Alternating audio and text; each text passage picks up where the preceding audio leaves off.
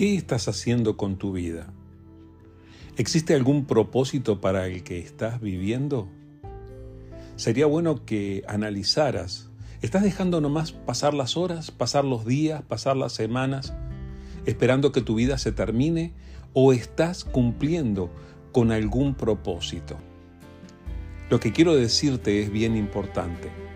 Dios tiene un propósito para tu vida.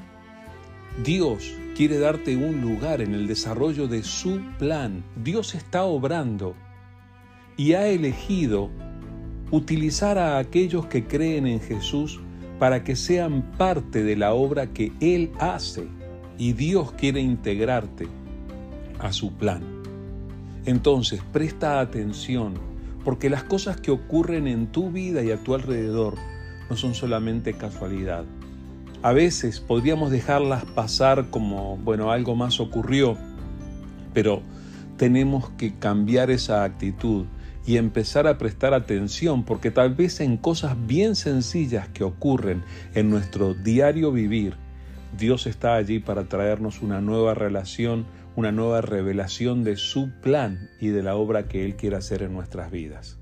Considera esta famosa historia que está escrita en el libro de Éxodo, capítulo 3. Dice así, Cierto día, Moisés se encontraba apacentando el rebaño de su suegro Yetro, quien era sacerdote de Madián. Llevó el rebaño al corazón del desierto y llegó al Sinaí, el monte de Dios. Allí, el ángel del Señor se le apareció en un fuego ardiente en medio de una zarza. Moisés se quedó mirando, lleno de asombro, porque aunque la zarza estaba envuelta en llamas, no se consumía. Esto es increíble, se dijo a sí mismo. ¿Por qué esa zarza no se consume? Tengo que ir a verla de cerca. Cuando el Señor vio que Moisés se acercaba para observar mejor, Dios lo llamó desde el medio de la zarza. Moisés, Moisés. Aquí estoy, respondió él. No te acerques más, le advirtió el Señor. Quítate las sandalias porque estás pisando tierra santa. Yo soy el Dios de tu padre, el Dios de Abraham, el Dios de Isaac y el Dios de Jacob. Cuando Moisés oyó esto, se cubrió el rostro porque tenía miedo de mirar a Dios. Luego el Señor le dijo, Ciertamente he visto la opresión que sufre mi pueblo en Egipto. He oído sus gritos de angustia a causa de la crueldad de sus capataces.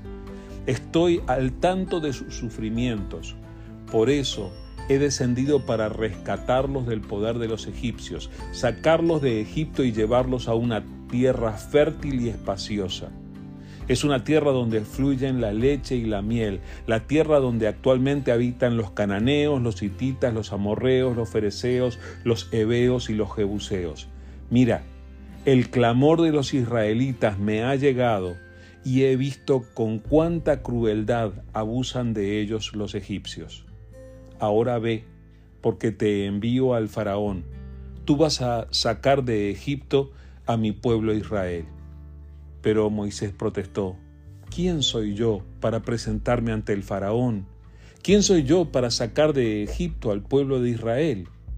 Dios les contestó, yo estaré contigo. Y esta es la señal para ti de que yo soy quien te envía. Cuando hayas sacado de Egipto al pueblo, adorarán a Dios en este mismo monte. Mira, este hombre estaba haciendo algo tremendamente habitual. Él no estaba dedicando un tiempo de mucho tiempo de ayuno, él no estaba entrando en un templo, él estaba simplemente haciendo su trabajo, estaba cuidando el rebaño de su suegro, que era a lo que se dedicaba. Simplemente en un día común y corriente vio que algo diferente sucedía y se acercó para prestar atención, no lo dejó pasar. Cuando hizo eso, recibió la mayor revelación que uno puede recibir. La propia presencia de Dios estaba allí. ¿Qué tal si tú prestas atención a lo que ocurre en tu diario vivir? ¿Qué tal si tú prestas atención a algo diferente que sucede en tu trabajo, en tu vida, en tu rutina? porque tal vez Dios tenga algo importante que decirte. En aquel momento, Dios le dijo a Moisés que había escuchado la oración de sus hijos y que iba a responder. Pero no iba a responder solo, iba a enviar al propio Moisés para que fuera su instrumento de respuesta. De la misma manera, tal vez tú puedas ser la forma en que Dios responde la oración de alguien. Así que presta atención. Dios te quiere integrar a su plan. Dios quiere que participes en su obra. Presta atención porque el Señor probablemente te esté hablando por medio de las cosas más sencillas.